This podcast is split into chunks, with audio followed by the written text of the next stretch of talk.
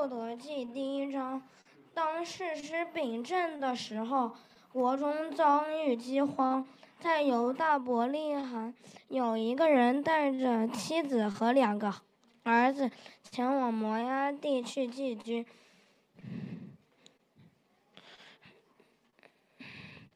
这个人名叫以利米勒，他的妻名叫拿阿米。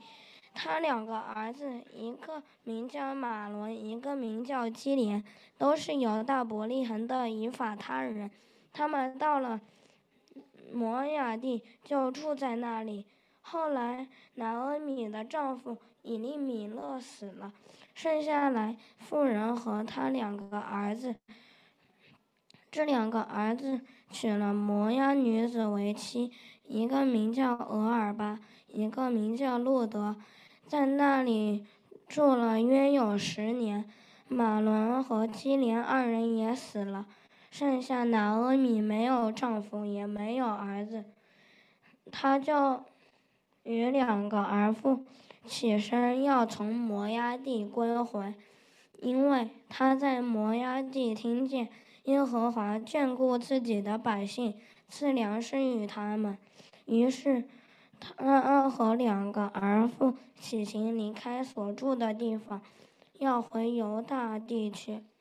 拿阿米对两个儿妇说：“你们个人回娘家去吧，愿耶和华使你们各在心腹家中得平安。”于是拿阿米与他们亲嘴，他们就放声而哭，说：“不然。”我们并与你一同回本国去。拿俄米说：“我女儿们啊，回去吧。为何要跟我去去呢？我还能生子做你们的丈夫吗？我女儿们啊，回去吧。我年纪老迈，不能再有丈夫。”吉或说：“我还有指望，今夜有丈夫可以生子。你们岂能等着他们长大？”你们岂能等着他们不嫁别人呢？我女儿们啊，不要这样！我为你们的缘故甚是愁苦，因为耶和华伸手攻击我。两个儿妇又放声而哭。俄尔巴与婆婆亲嘴而别，只是路德舍不得拿阿米。拿阿米说：“看哪，你嫂子已经回她本国和她所拜的神那里去了，你也跟着你嫂子回去吧。”路德说：“不要催我回去，不跟随你。你往哪里去，我也往那里去；你往哪里住宿，我也往那里住宿。你的国就是我的国，你的神就是我的神。你在哪里死，我也在那里死，也葬在那里。除非死能使你我相离，不然愿耶和华重重的降罚于我。”达阿米见路德定义要跟随自己去，就不再劝他了。于是二人同行，来到伯利恒。他们到了伯利恒，合城的人都惊讶。妇女们说：“这是拿阿米吗？”拿阿米对他们说：“不要叫我拿阿米，要叫我马拉，因为全能者使我受了大苦。我满满的出去，耶和华使我空空的回来。耶和华降祸于我，全能者使我受苦。即使这样，你们为何还叫我拿阿米呢？”拿阿米和他儿妇。摩押女子路德从摩押地回来，到伯利恒，正是动手割大麦的时候。这是上帝的话。谢上帝。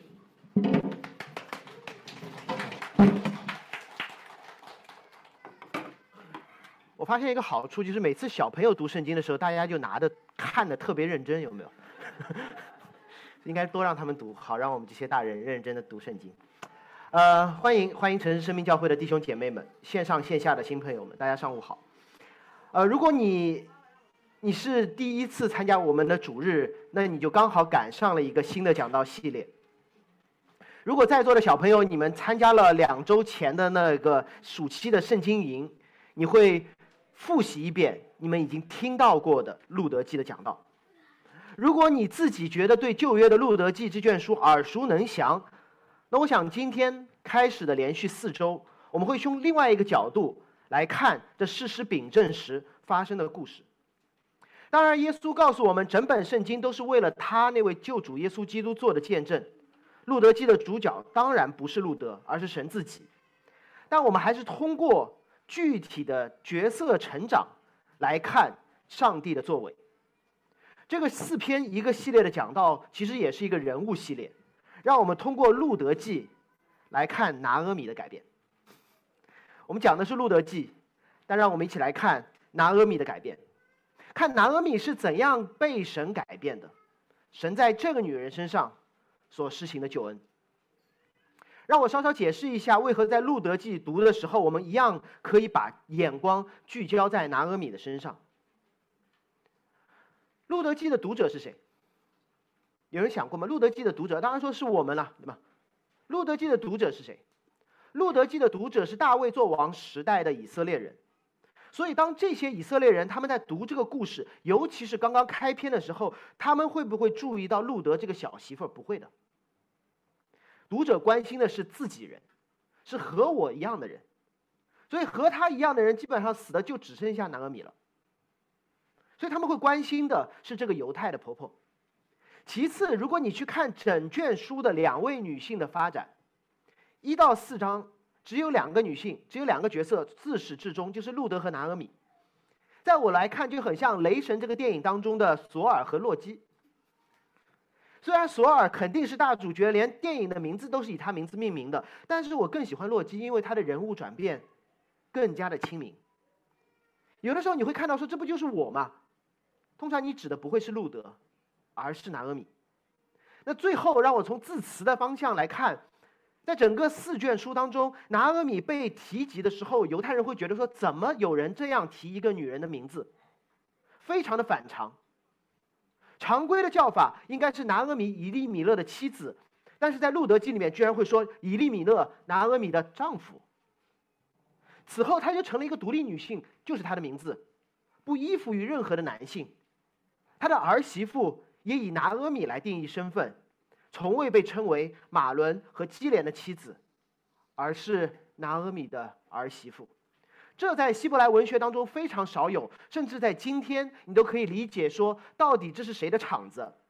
我在我女儿的学校被称为安娜的爸爸，我没有自己的名字的，我的女儿定义了我。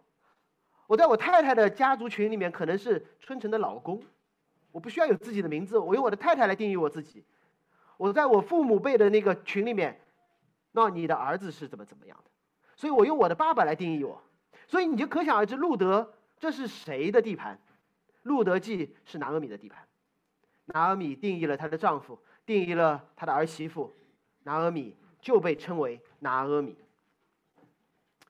所以，让我们今天进入路德记的第一章，通过三个三个地理的环境来看我们这个系列的女主拿阿米。三个地理的划分分别是逃往的摩崖地。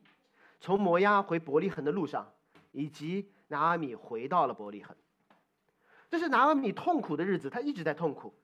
在摩押是他最纠结的日子，归途上面他依旧痛苦。然后到了伯利恒，没有变得任何的好转，可见环境的变化没有改变这个女人。我们一点点来看拿阿米这个儿媳，这个伯利恒的媳妇是怎么到了摩押的。一个大卫时代的以色列人，当他读《路德记》的开篇，他会读的怀疑人生，因为他知道自己民族有曾经的辉煌，正在经历大卫时代的伟大复兴，而《路德记》的开篇简直就是有多糟就有多糟。我们一起来看有多糟。开篇说的是什么？当事实秉政的时候，说那个时候谁在做王，对吗？誓师秉政的时候。那以色列人应该是由谁来执政的？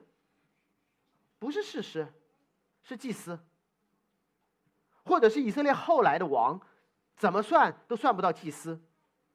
摩西的律法当中告诉我们，执政者是整个立祭立位人所带来的主持的圣殿系统。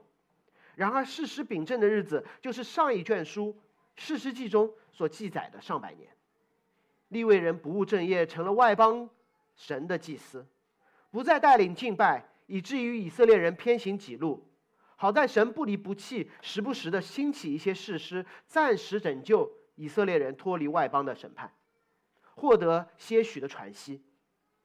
但是只要利未人不持续带领敬拜，利未人不持续实践律法，这些喘息只是暂时的，只是一个又一个的堕落循环的过程而已。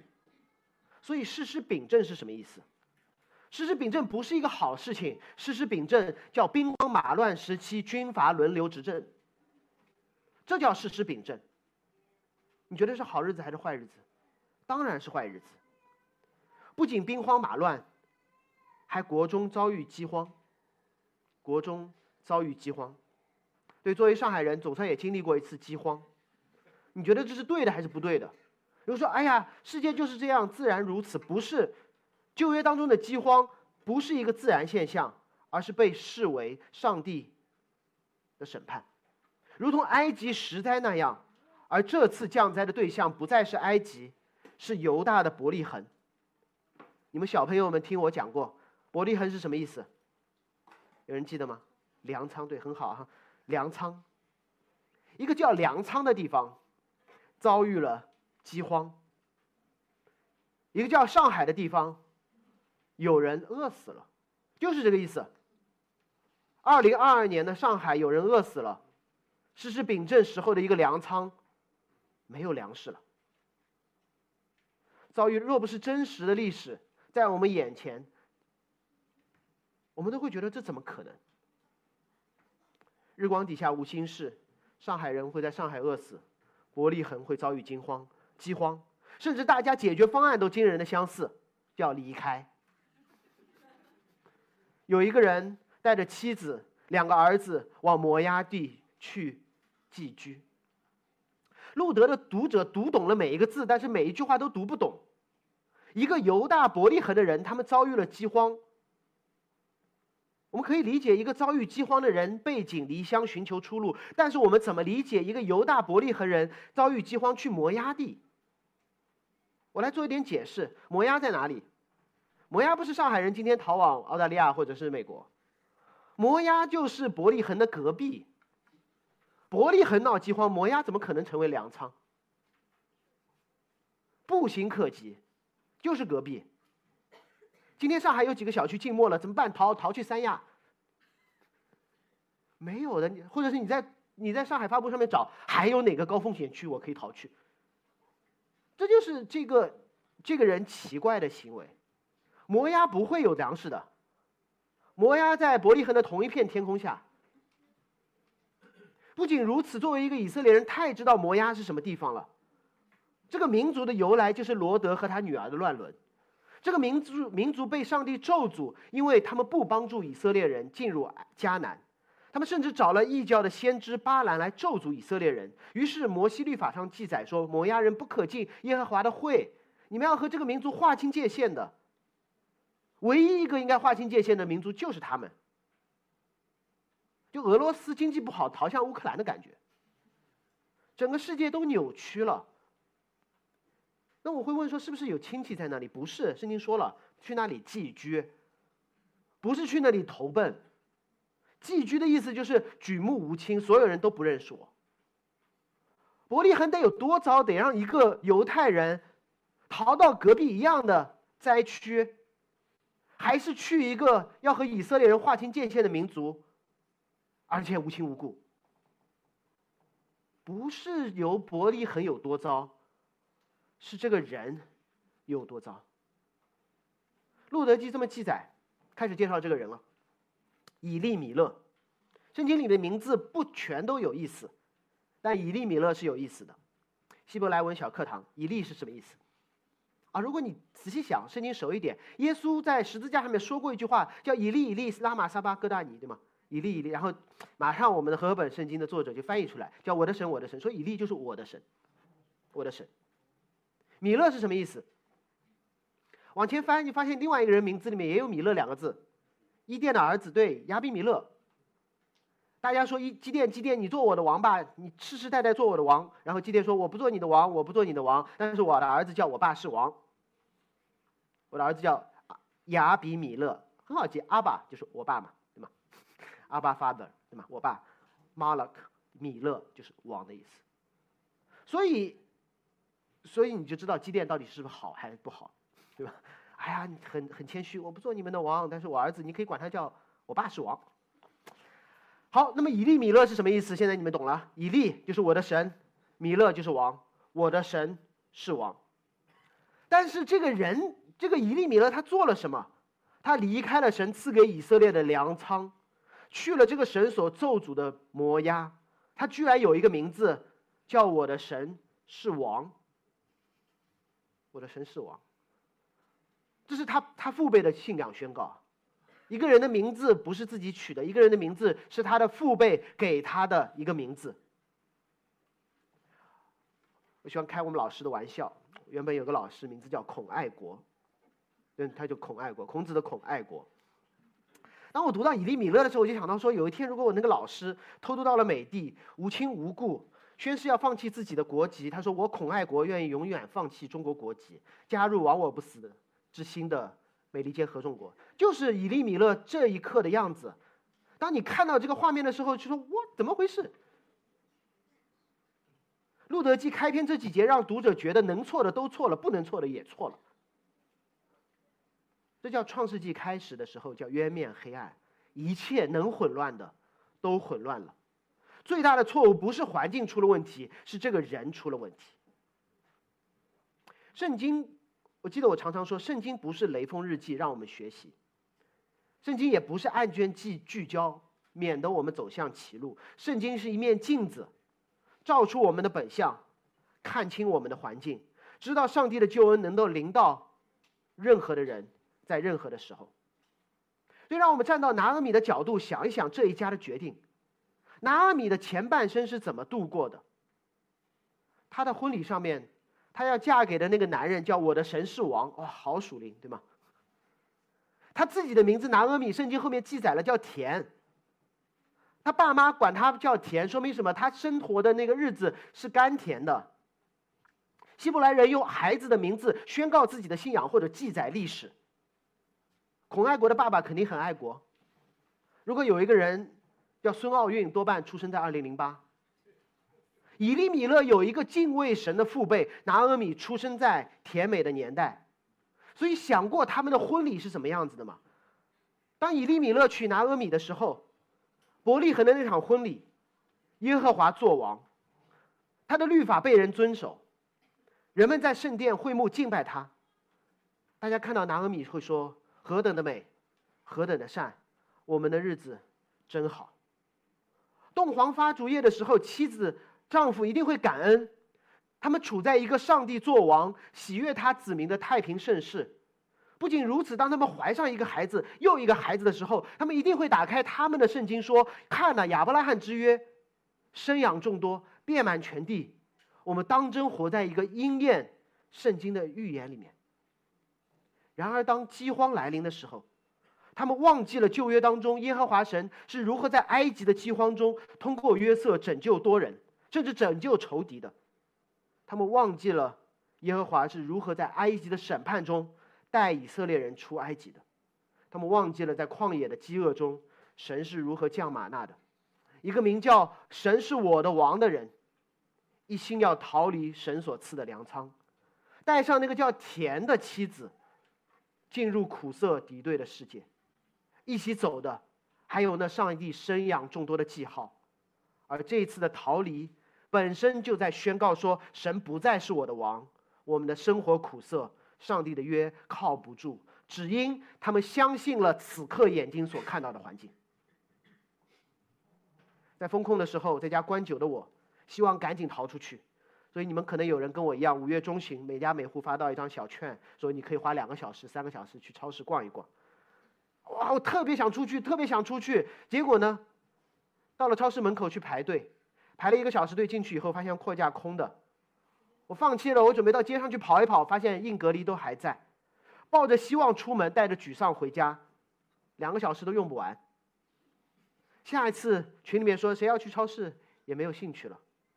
甚至如此，此时此刻，很多逃离上海的人还在刷着三三亚回来的机票，逃去新疆的人怀疑自己有没有密接。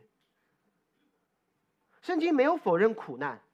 圣经提醒我们，苦难当中我们会产生一种非理性的想法，就是我们以为逃离是最好的方法。我们会以为此刻最糟，不能再糟。我们会以为逃去的那个地方会挺好。你知道让亚比米勒逃离伯利恒，他得有多大的非理性的信心吗？他得无视自己的名字，他得无视他老婆的名字，他得无视生活多年伯利恒是伯利恒的样子，他得无视他父辈的经历，他得无视他家庭对旧约圣经的经历，他得无视整本旧约圣经对以色列人历史的记载。他得无视圣经当中对摩崖地的记载，他得无视自己在摩崖地举目无亲的事实，他得无视自己对伯利恒以外世界的无视。就这个人要离开，选择逃离，得有多大的非理性啊！他必须把眼睛只聚焦在此时此刻的伯利恒，因为有饥荒，所以上帝不喜悦我；因为上帝不喜悦我，所以上帝不做王；因为上帝不做王，所以我可以做王。他就只能走这条细细的逻辑线，而且无视所有的世界，他才能够做出逃离的选择。但你知道吗？这和很多人的裸辞、离婚或者自杀是一样的原因，因为眼下的苦难，我们怨天尤人。无视一切已有的恩典，觉得此刻是人生的低谷，不能更糟了，并且要意淫我会进入一个美好的未知。黑暗中的人以为自己看清一切，把自己放在生命世界的主宰之上，选择一次逃离。我想告诉大家，逃离不是黑暗中的出路，逃离是黑暗影响的结果。你怎么可能在一个没有光的环境当中说我知道出路在哪里？你只能在一个无没有光的环境里面说：“我随便试一试。”主动的逃离黑暗，不代表你走进光明。逃离黑暗的企图，只能说明我们现在什么都看不见。黑暗中的人找不到光明的出口，忘记历史，只能让我们在黑暗中撞得头破血流。第三节就让我们看见这逃往摩崖地的一家如何忘记历史，如何撞得头破血流。第三节，拿俄米的丈夫以利米勒死了，剩下妇人和他两个儿子。客死他乡，无疑是一种咒诅。连旧约当中的先祖都会说：“请你把我的尸骨带走。”还好他有两个儿子，有儿子就有盼望。但是他们在摩亚寄居，没有以色列人。圣经怎么说？圣经很薄的，对吗？他们的圣经很薄的。如果要给孩子娶妻，圣经是怎么说的？如果拿俄米熟悉旧约。后面我会看到他非常的熟悉，但他选择性的相信。如果你在想我如果在他乡要给儿子娶妻，圣经怎么说的？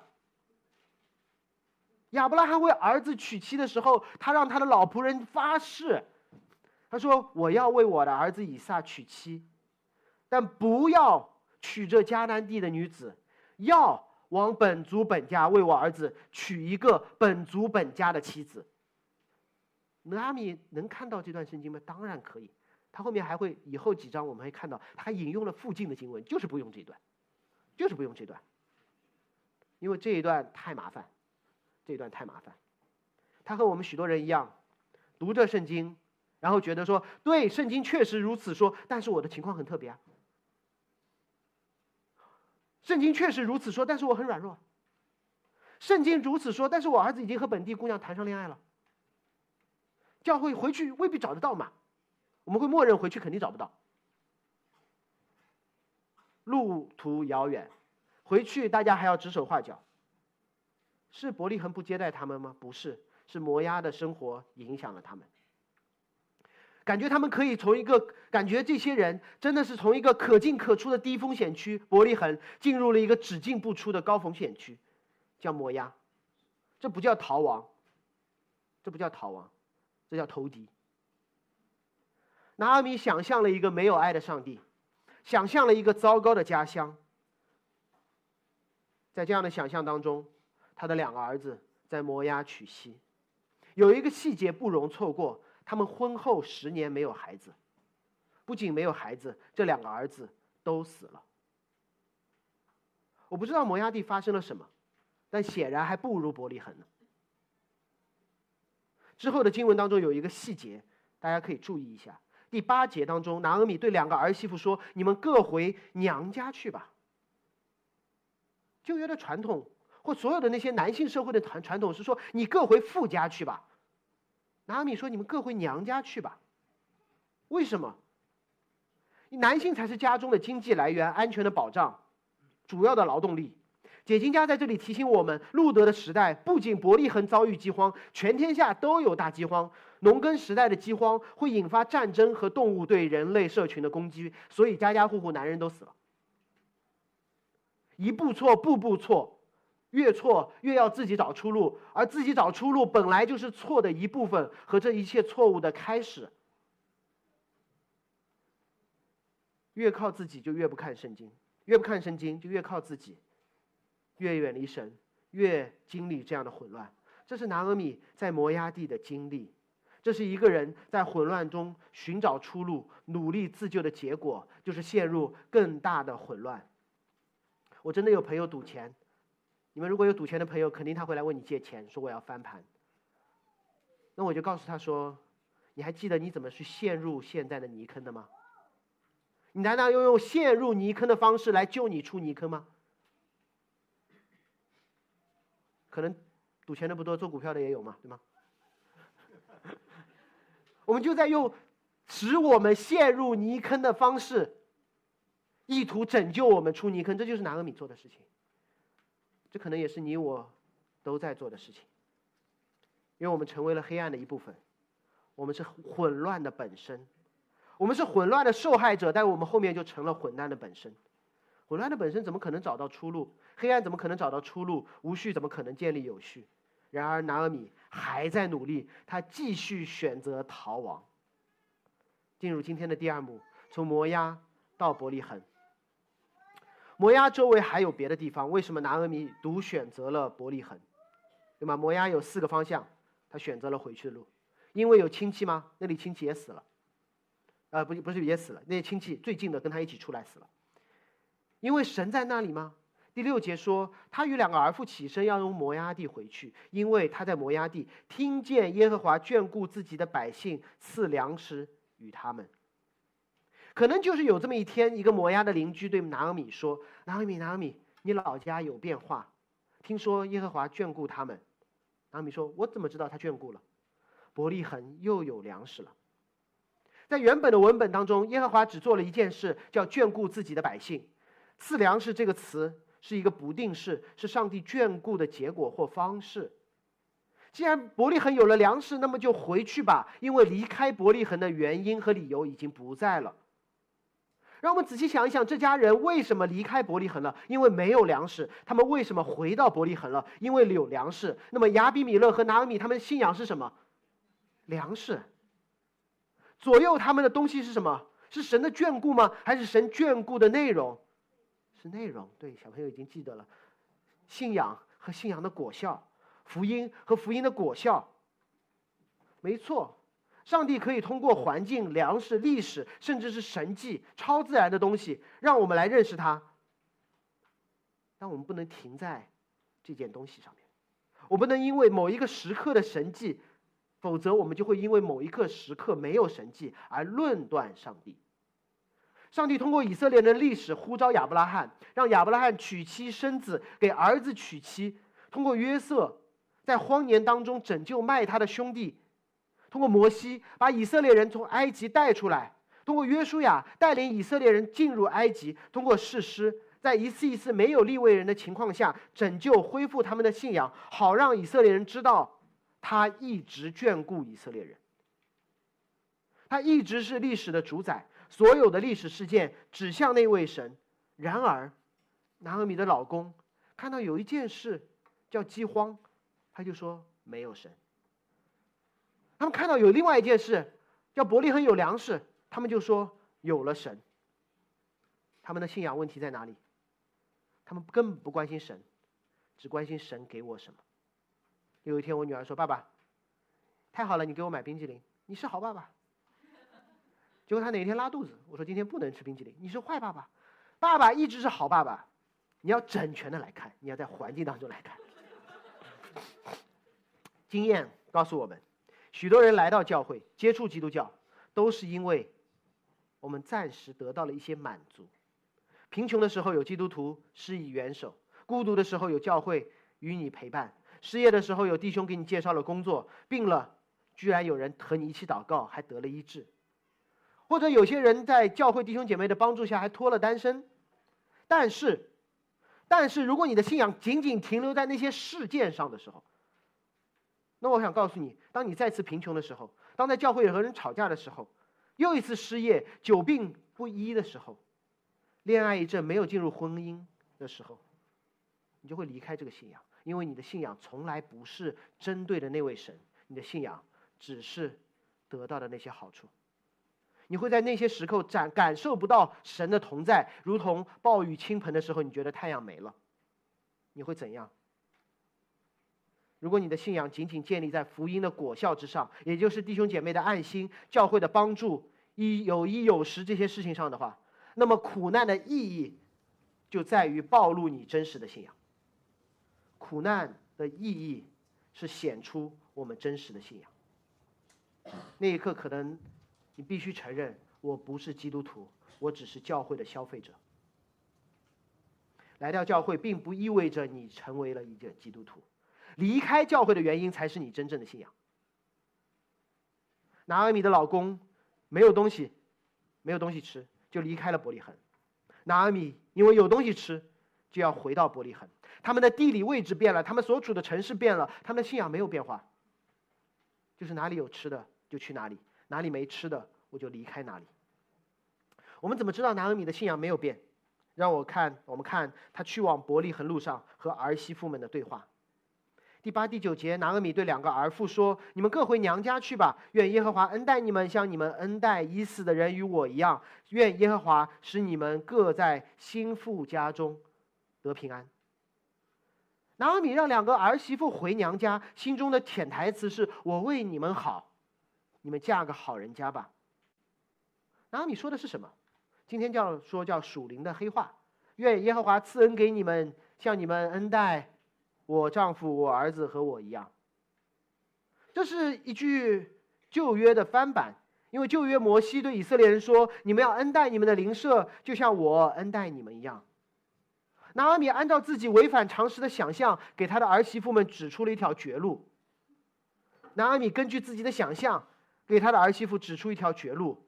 他说：“你回娘家去吧，娘家已经没有男人可以撑了。”愿耶和华使你们各在心腹家得平安，像你们之前所经历的那样。你们之前经历的是在你们心腹家的平安吗？你们这两个克夫，把老公给弄死了。拿阿米根据自己，他说：“你们上帝对你就像上帝，你之前经历的这段历史，你经历的历史是好的吗？不是，你经历的是混乱，是审判，是家主死了，儿子们也死了。”在混乱当中，混乱的信仰结得出的结论就是：拿阿米，你根本不知道你在说什么。拿阿米的意思说：我要回伯利恒做伯利恒人了，你们留在摩押做摩押人了。这是世界的有序，不，这是世界的分裂。这不叫各自安好，这叫彻底的撕裂。反倒是他两个儿媳妇脑子还不错。他说：不不不，我和你一起回本国吧。有的时候我最痛恨的，就是熟悉圣经的糊涂蛋。拿阿米真的熟圣经，他熟到一个地步，知道什么该读，什么不该读。这时候他就取出了摩西的律法，他说：“我让你看到摩西律法带来的不可能性。我让你们知道，根据摩西律法，你们不应该跟我回家，因为摩西律法说了，如果儿子死了，遗孀怎么办？嫁儿嫁弟弟。”如果弟弟死了怎么办？嫁老三。拿阿米说：“我没有老三，我可以生孩子，再有个老三，但是我没有老公，所以我回去，你们两个媳妇算一下，我回去要找老公，对吗？他是给媳，回去我要先找老公，找到老公以后怎么办？要跟他生孩子，生孩子以后怎么办？要把孩子养大。”养大还得确保他们不去外面找老婆，一定要在你们两个当中找老婆，这样你们才是出路。所以根据上帝律法，没办法。听上去很有道理啊，哇，果然是熟读摩西律法的拿俄米。那你早干嘛去了？你怎么就读出摩西的律法，然后就跑到了摩押？怎么读了摩押的律法，摩西的律法，就给自己儿子娶了摩押的女子？当我们现状是这样，上帝的律法是那样，所以做不到，于是就不要遵守律法。这是目律法的目的吗？知道吗？许多基督徒看上帝的律法，看我们身边同朋友的处境，最后替他们考虑，替上帝决定说：“你还是别来教会了。”算了，我还是另外想别的办法吧。不是吗？多少人，我们身边多少的朋友，是因为我们尊重他的信仰，就不邀请他来教会。有没有？而我尊重你的信仰，所以你暂时不用来教会。这不叫尊重对方的信仰，这叫否认自己的信仰。当你盯着环境，你不会认识神的；当你盯着一两条上帝律法，你会认识一个错误的神的。个人主义和律法主义都是看不到上帝的恩典，而律法主义的拿俄米最后认定：我为了你们这两个姑娘的缘故，甚是愁苦。耶和华攻击我。用今天的话来说，是上帝律法把我逼死了，我能怎么办？为了不让你们受到一样的逼死，你们还是别跟我去教会了吧。过去几年中，无论是在美国还是在上海，我自己所经历的教会都是年轻人多，最大的问题。无怪乎就是婚恋和工作，因为家庭文化都在给我们传递一个可能性，一个假设的好事情，就是婚姻关系、恋爱关系会可以解决我们眼前许多的问题。那你去找找教会当中已婚的人，婚姻关系解决了我们一些问题，也带来了更多的问题。婚姻恋爱不会让你成为更好的人，基督才会。于是很多单身的人就说：“那我试着谈个恋爱，结个婚，因为现在单身真的很苦，对吧？”伯利恒遇到饥荒了，我们都把摩押去避一避。但是如果你把婚姻或恋爱当做一个逃避单身的地方，一个互相消费的关系，那么我告诉你，一定出问题。我不是相信你和你男朋友、你和你女朋友、你和你老公、你和你老婆关系好。我不是基于对你们的信心，相信你们会有问题。我对于圣经的信心，相信你们一定有问题。因为相信圣经，所以相信你们肯定有问题。而问题出现结果之后呢？如果你是为了彼此消费而进入这个关系的，那这个关系如果出问题之后呢？如果对方无法满足我的财务、感情、颜值、育儿的需要呢？那你会用一样的方法另找出路，磨牙吃不饱，回头薄利痕。所以这段关系破裂也是情有可原、意料之中的。这还不是最糟的，知道吗？最糟的是当基督徒和非基督徒进入恋爱或者进入婚姻之后，那个基督徒那一方就像拿俄米那样说：“我尊重你的信仰，你继续做磨牙人吧。我尊重对方的信仰，等你愿意了再来教会吧。我尊重你的信仰。”教会里面的压力，我一个人来扛吧，这不是尊重对方的信仰，这是放弃自己的信仰。因为亚伯拉罕之约当中早就说过了，万国因亚伯拉罕的后裔得福，而亚拿俄米在这里说，万国你不要跟我一起去得福。亚伯拉罕的后裔尊重摩押的信仰，等于亚伯拉罕的后裔放弃万国得福这样的一个应许。一个关于婚恋方面的应用，我想告诉在座，尤其是单身的，你会经历婚姻的荒年，会的，单身，但这不是上帝不在的记号，这不是自寻出路的借口，而如果你不小心进入了和非基督徒的婚姻或恋爱当中，那请你不要尊重他们的信仰，不要尊重他们的信仰。给他们传福音，带他们来教会，否则你所尊重的是他们的信仰，就不再是自己的信仰了。你口里的没办法，本质上是对上帝良善的亵渎。你说的没办法，其实在告诉神说你的律法不够充分。在拿尔米的尊重之下，有一个儿媳妇说：“好吧，你尊重我的信仰，我就尊重我的信仰。”就回到了摩押的婆家，但是路德不愿意。拿阿米继续劝他说：“你别信上帝了，你看你嫂子都回去了，你咋还留下了呢？”你全家都信摩押教了，你信上帝太突兀了。我为你考虑，让人不信上帝、不来教会最大的力量，不是这个世界的力量，而是基督徒。这句话不是我说的，是甘地说的，印度的那个圣雄。甘地完美诠释了拿阿米精神在教会当中的表现。那就是拿阿米提前预设了一群人，因为他们的出身，因为他们的环境，不应该出现在教会里。在我们今天经历的教会，如果你在教会久一点，在基督教的宣教历史上有一个几乎公理性的说法，什么叫公理？就是这是对的，不要证明，不要问为什么，那叫日本是硬土。这句话是基督教的黑话，翻出来就是日本人很难信福音。然后我们默认把这当做了公理，所以我们不去问为什么。有人想过为什么吗？当然，我可以说灵异化的解读就是，哎，圣灵工作嘛，对吧？基督是上帝的旨意嘛。结果我的一个日本牧师朋友认真的做了一个研究，得出了很有趣的答案。他问了很多日本人，就为什么日本人不愿意成为基督徒？今天，那些有思想的年轻日本人会告诉他说：“因为你们基督徒一上来就告诉我们很难信，是因为每次宣教士来了以后，就会告诉这些非基督徒说们日本是硬土。他们不告诉我们日本人难信，我们怎么知道？知道吗？撇开圣灵的工作和上帝的主权，日本是硬土这件事情，教会和宣教士功不可没。”摩押人回摩押，犹大人功不可没。是教会一直在教育非基督徒，你们信主很难的，你们原本的文化力量很强大的，你们的出身对你的影响很大的，是教会一直让非基督徒看到他们的归信可能性不大。这样的情况发生在伯利恒的路上，发生在日本，发生在每一间教会。我遇到太多的福音朋友和我说：“我觉得我来不了你们教会。”我说：“你为什么会这么想呢？”哎，教会就是这样子。我说：“你来过吗？你就这么想？”我反问说：“你对我有什么误解吗？还是把你的经验投射在我的身上？这不公平。还是把你那些非基督的经验、非圣经的经验投射在了教会身上？”我说：“请你来，免得教会依旧继续犯错。”你的想法从哪里来？是拿阿米读的圣经，还是拿阿米？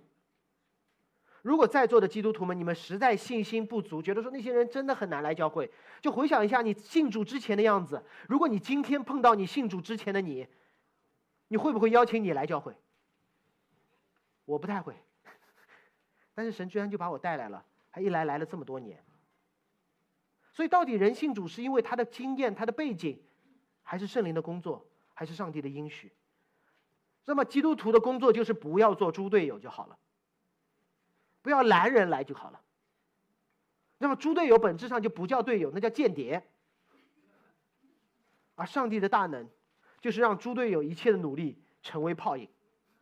摩押血统的路德，就是不随嫂子俄尔巴回摩押，就是不听婆婆拿阿米的苦口婆心，真的，他苦口婆心挺像。铁了心，我就是要去伯利恒，并且做了一段感人至深的信仰告白。路德说：“不要催我回去，不跟随你。”拿阿米对他的评价就是：“别跟随我，你往哪里去，我也往那里去。”这是关于地点和归宿。你往哪里住宿，我往哪里住宿。你的国是我的国，你的神是我的神。你往哪里死，我往哪里死。你葬在哪里？除非死能使我与你相离，不然愿耶和华重重的降罚于我。很有意思，拿阿米的这段。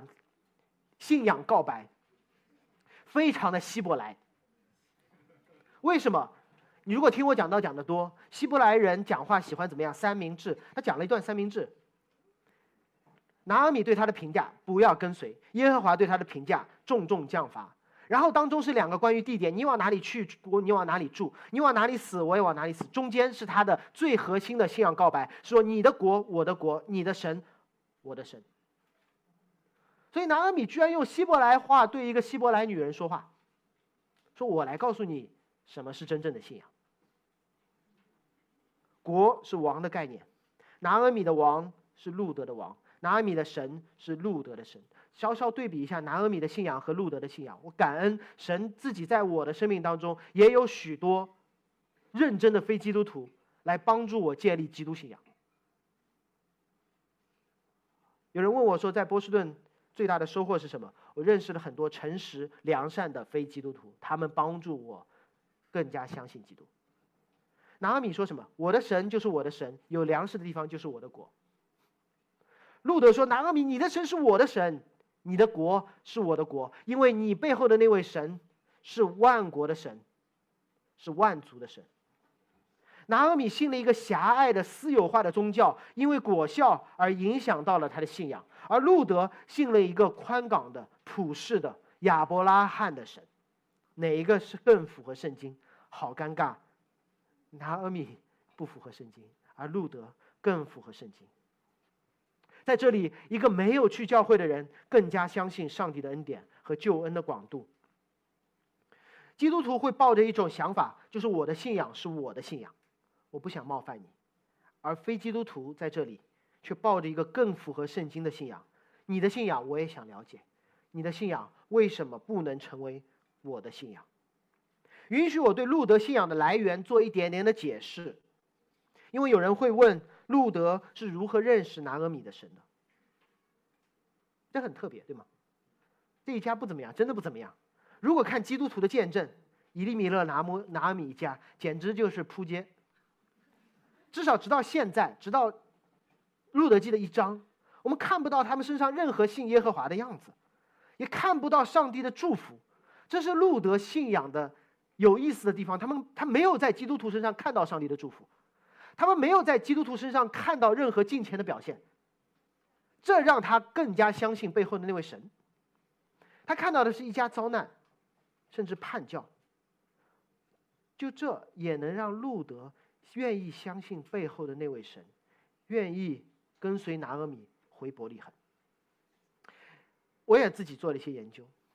当然，我可以相信圣灵超自然的工作，但我看到了一个更合理的解释，那就是有解经家把路德和另外一位外邦的姐妹做了一个平行的比较，来理解路德是如何建立他的信仰的。那个姐妹叫拉合，那个姐妹叫拉合，耶利哥城中的外邦妓女。当约书亚进入拉合家中的时候，他并没有跟拉合解释自己的来源、出处和信仰。他没有给拉合传福音，反倒是拉合直接告诉了两个那两个犹太人，他怎么说的？他说：“我知道耶和华已经把这地赐给你们了，我们都慌了，因为什么？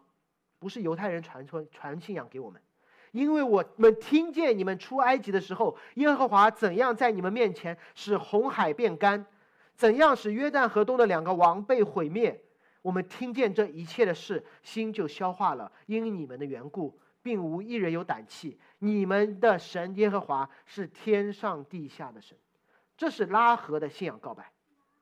然后他说：“请你们的神能够眷顾我。”所以拉合不是在约书亚那里建立自己的信仰的。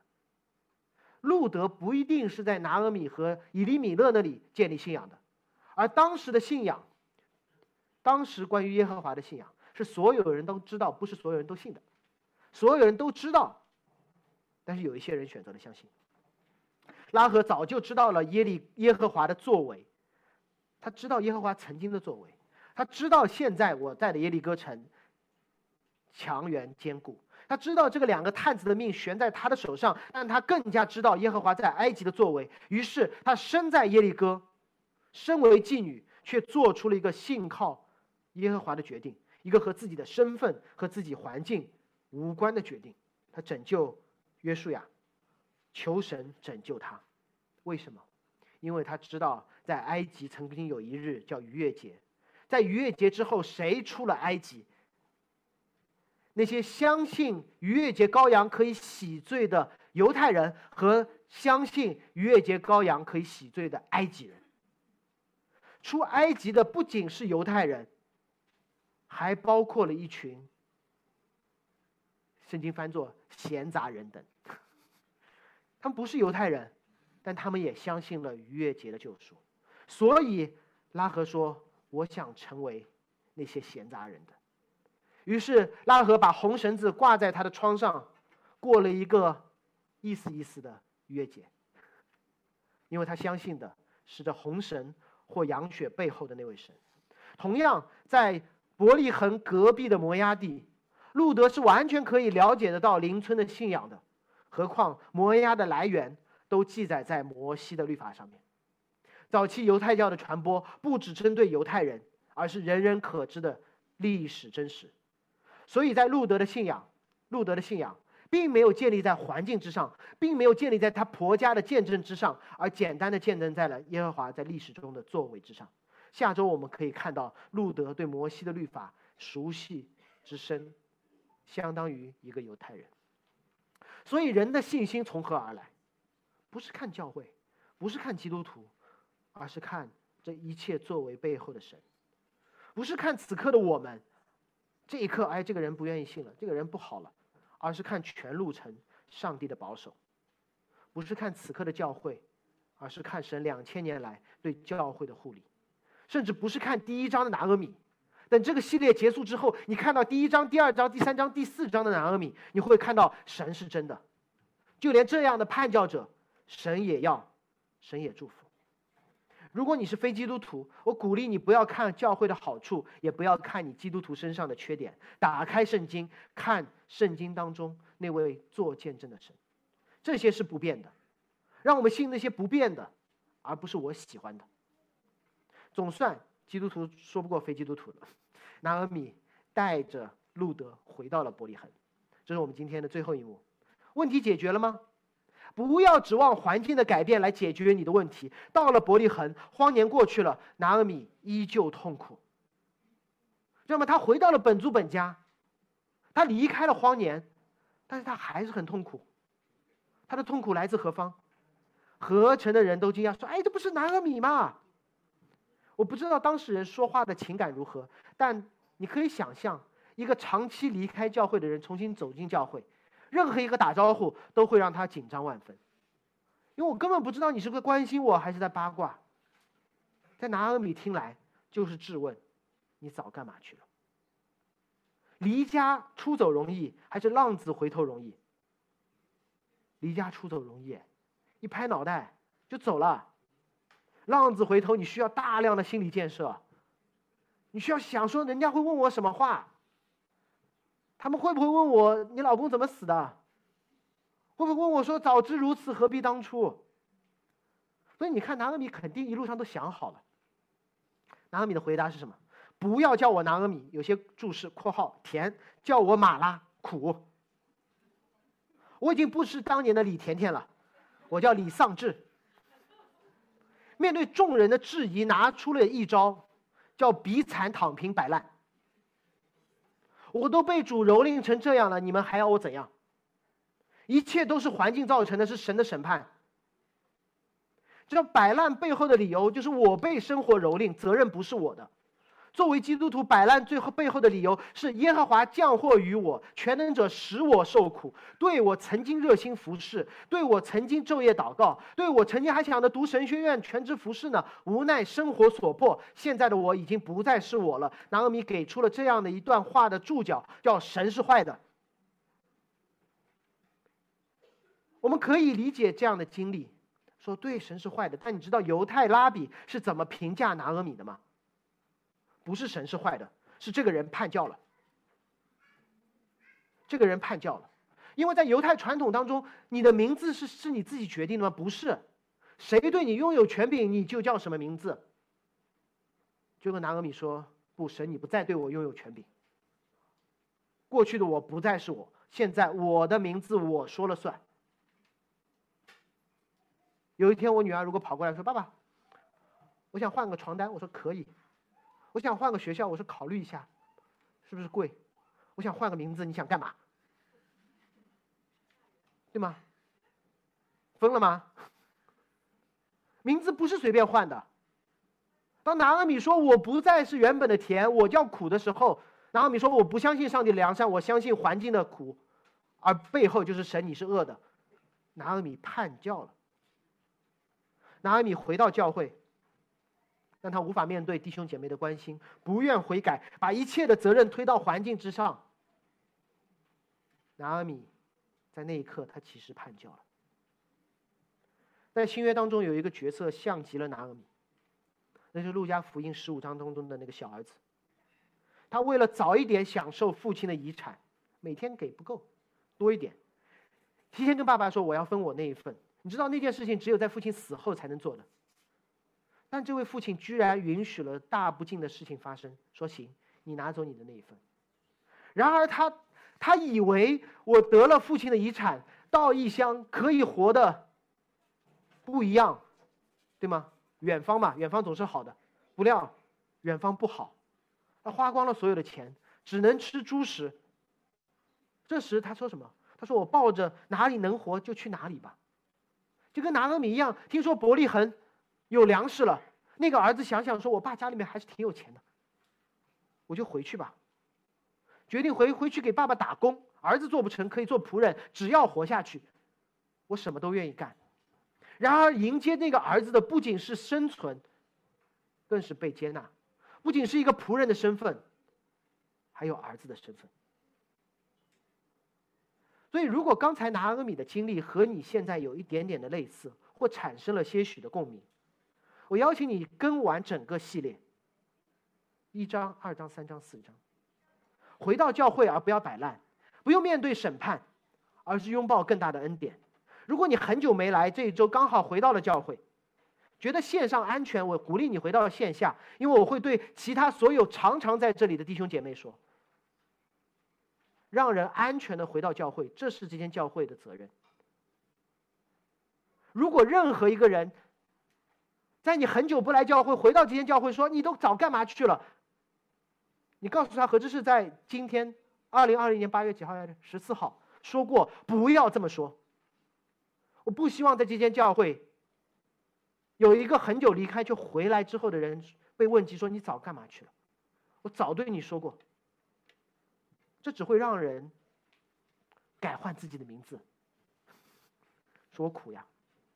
不要八卦，不要质问，衷心陪伴，给予实际的帮助，帮他们留下，而不是问他们为啥走了还要回来。回来本身就是一件很难的事情。如果你还不是基督徒，圣经记载了这么一个人叫路德，连基督徒都觉得他不应该来教会，但是这个女人居然在后面进入了耶稣的家谱，让我们明白那个最不可能的人，在神那里都是可能。无论是叛教的拿阿米，还是摩押人路德，他们都能够在这个系列当中，让我们见证神在他们身上的荣耀。我们一起祷告，主啊，你让我们经历路德记中。一样混乱的环境，似乎一切都不在他应有的样子上。主啊，你赐给我们路德记，让我们看见教会和基督徒已经成为了这混乱的一部分。主啊，你让我们看见，即便是最黑暗的时候，你依旧通过自己的作为吸引外邦人归主，拖住那些叛教的基督徒。在教会最软弱的时候，你通过各种的方式让我们走上归途。主赦免我们在你面前的推卸责任，赦免我们的摆烂躺平。赦免我们只关注环境和那些果教，让我们重门救恩之乐。主让这间教会成为一个人人都能来、人人都能够回到神家中的地方。奉耶稣基督名祷告，阿门。